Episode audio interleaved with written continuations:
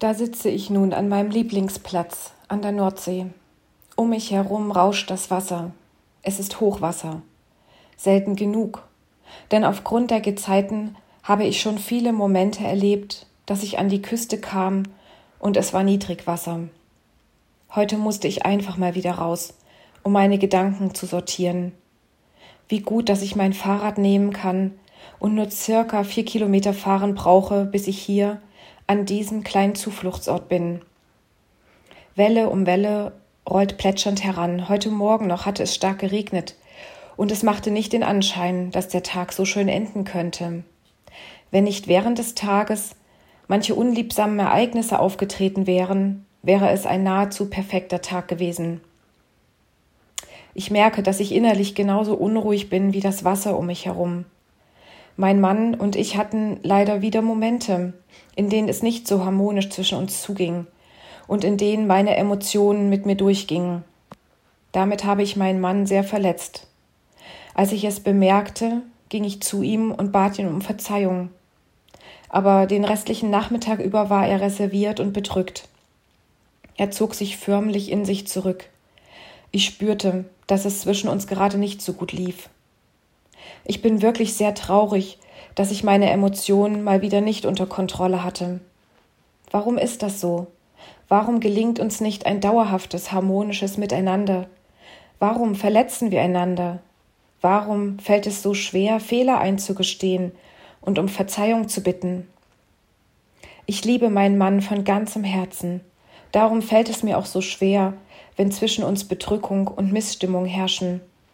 Ich bin sehr harmoniebedürftig und mir liegt viel daran, dass es zwischen uns harmonisch ist, dass wir im Lauf des Tages einander wahrnehmen, uns anlächeln, in den Arm nehmen, einen wertschätzenden Satz aussprechen. Oft jedoch sind wir jeder mit unseren täglichen Aufgaben beschäftigt. Situationen lassen sich nicht so schnell klären. Schlaflose Nächte bei meinem Mann, wieder eine weitere lautstarke Auseinandersetzung unserer Jungs eine Lieferung, die nicht rechtzeitig ankommt, ein Anruf, bei dem jemand außerplanmäßig um Hilfe bittet. Ich könnte noch manches hinzufügen. All das trübt das harmonische Miteinander und, um im Bild zu sprechen, ziehen Wolken auf, die ziemlich hartnäckig sein können. Ich wünschte, ich hätte ein Geheimrezept, wie ich mit meinen Emotionen besser umgehen kann, wie ich mich in solchen Situationen nicht von meinen Gefühlen überrollen lasse.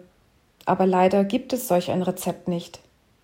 Wie gut, dass ich immer wieder mit dieser Schwäche im Gebet zu Gott gehen kann und ihm davon erzähle, wo ich wieder versagt habe.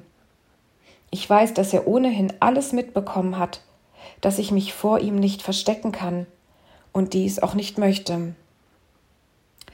Ich kann immer wieder nur zu meinem Mann gehen und ihn um Verzeihung bitten und darauf hoffen, dass er mir vergibt und dass wir am nächsten Tag wieder neu miteinander durchstatten. Allmählich komme ich innerlich zur Ruhe. Das Wasser ist schon wieder am Ablaufen. Die Sonne ist schon wieder ein ganzes Stück tiefer gesunken. Der Tag neigt sich wieder mal dem Ende entgegen. Ich sitze hier auf dem Steg und stelle mir gerade vor, dass Jesus über den Steg gelaufen kommt, vor mir stehen bleibt, mir seine Hand entgegenstreckt und mich zu sich nach oben zieht. Da ist keine Verurteilung in seinen Augen, nur Liebe, nur Erbarmen. Er nimmt mich einfach in den Arm und sagt, meine liebe Bellinde, ich gehe mit dir zurück zu deinem Mann. Ich helfe dir in den tagtäglichen Situationen eures Miteinanders, das euch nicht immer gelingt. Ich habe dir schon längst vergeben. Nun ist es auch wichtig, dass du dir selbst vergibst und wieder einen Schritt auf deinen Mann zugehst. Ich ermutige dich in den Situationen, in denen du in den Beziehungen zu deinen liebsten Menschen versagst, Gott um Vergebung zu bitten, zu der Person, die du verletzt hast, hinzugehen und sie oder ihn um Vergebung zu bitten, dir selbst zu vergeben und neu zu beginnen. Wenn du Rückfragen oder Anmerkungen zu meiner Alltagsperle hast, kannst du dich gern per E-Mail an kontakt@ichtes-radio.de wenden.